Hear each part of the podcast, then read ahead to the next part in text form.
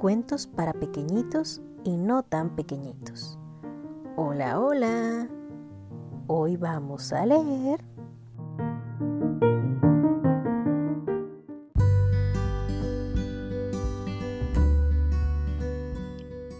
Willy el Mago de Anthony Brown de la editorial Fondo de Cultura Económica de los especiales A la orilla del viento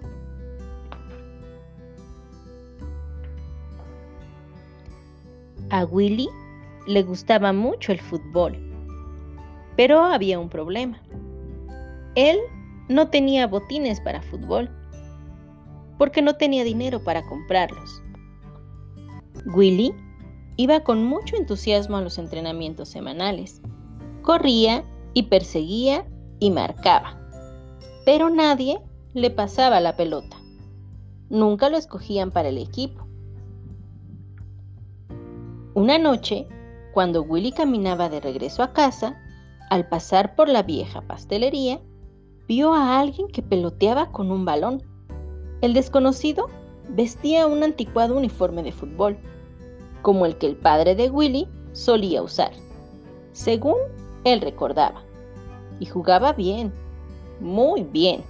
Willy se quedó observando un rato, y cuando el balón llegó hasta él, lo pateó de regreso. Jugaron juntos en silencio, pasándose la pelota. Entonces, el desconocido hizo algo inesperado. Se desató sus botines, se los quitó y sin decir una sola palabra, se los dio a Willy. Willy los miró fijamente con asombro. Y cuando levantó la vista, ya no había nadie. Con mucho cuidado de no pisar ninguna raya en la acera, Willy se llevó los botines a su casa. Los limpió y los lustró hasta que se vieron como nuevos. Después subió lentamente la escalera, contando cada escalón. 16.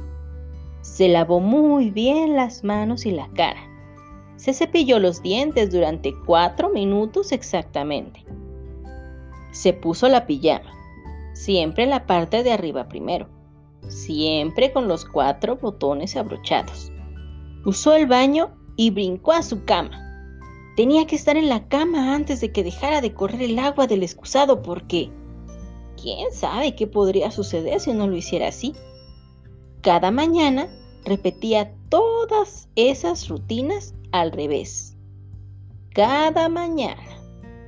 Willy se sintió muy orgulloso de llevar sus botines al siguiente entrenamiento, pero los otros jugadores no se impresionaron en lo más mínimo. Hasta que lo vieron jugar con los viejos botines, Willy era fantástico. Cuando el capitán seleccionó a los jugadores para el partido del siguiente sábado, Willy no lo podía creer.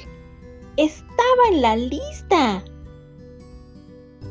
Estaba tan contento que corrió hasta su casa, con mucho cuidado de no pisar las rayas de la acera. Todos los días, Willy se ponía sus botines y practicaba sus tiros. Burlaba, pasaba y cabeceaba. Lo hacía cada vez mejor y mejor. Willy estaba seguro de que sus botines eran mágicos.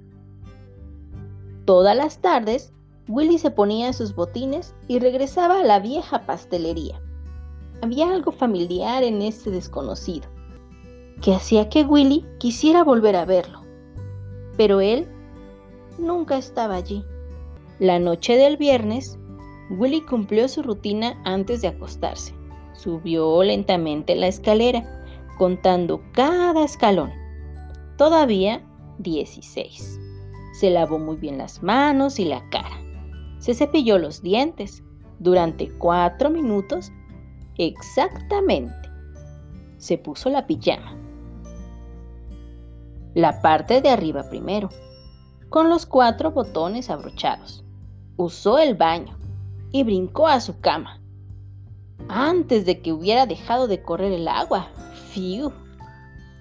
Pero Willy estaba demasiado emocionado para poder conciliar el sueño. Finalmente cayó dormido, intranquilo y teniendo una que otra pesadilla. A la mañana siguiente se despertó sobresaltado. Eran las 9.45 y el encuentro empezaba a las 10. Brincó de la cama, se puso rápidamente su ropa, corrió escaleras abajo y salió volando por la puerta. Willy corrió todo el camino hasta el campo de fútbol. ¿Y qué creen? Iba tan rápido que no se dio cuenta de que estaba pisando las rayas de la acera. Cuando llegó allí, los otros jugadores ya se habían cambiado. El capitán le arrojó su uniforme a Willy y este se lo puso. Entonces, Willy se dio cuenta de algo terrible. Más que terrible. Sí, aunque no lo creas, Willy había olvidado sus botines. Alguien le consiguió tropar. No comprenden, dijo Willy. Pero el equipo ya estaba en la cancha.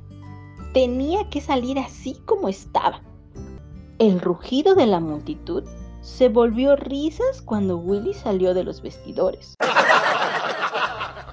¿Sabes por qué? porque Willy era más pequeño que los demás de su equipo. Willy sonrió, pero en su interior sentía enojo. El juego empezó. Willy se sorprendió de lo rápido que era. Después de pocos minutos, los contrarios ya habían anotado. 1 a 0. Iban perdiendo. En el reinicio, el balón le llegó a Willy por el extremo. No tuvo tiempo para pensar, solo corrió con la pelota. Willy era un mago. La pelota parecía estar unida a él por un hilo invisible. Burló a tres contrarios e hizo un tiro cruzado perfecto. ¡Gol! Parecía como si Willy no pudiera equivocarse. Cada vez que tenía el balón, los contrarios se quedaban hipnotizados. Los dos equipos eran muy parejos. Faltaban unos cuantos segundos para que el juego terminara. Y todavía iban uno a uno. Le pasaron el balón a Willy, que estaba en la defensa. Burló a un jugador y a otro y a otro y a otro hasta que rebasó a todos los contrarios. Solo faltaba batir al portero el portero era enorme y la portería se veía pequeñita. ¿Lo podría hacer Willy? Por supuesto que pudo. La multitud se quedó pasmada cuando Willy logró el tiro perfecto. ¡Gol! El balón pasó entre las piernas del portero. Willy el mago, Willy el mago, Willy el mago, entonaba la multitud.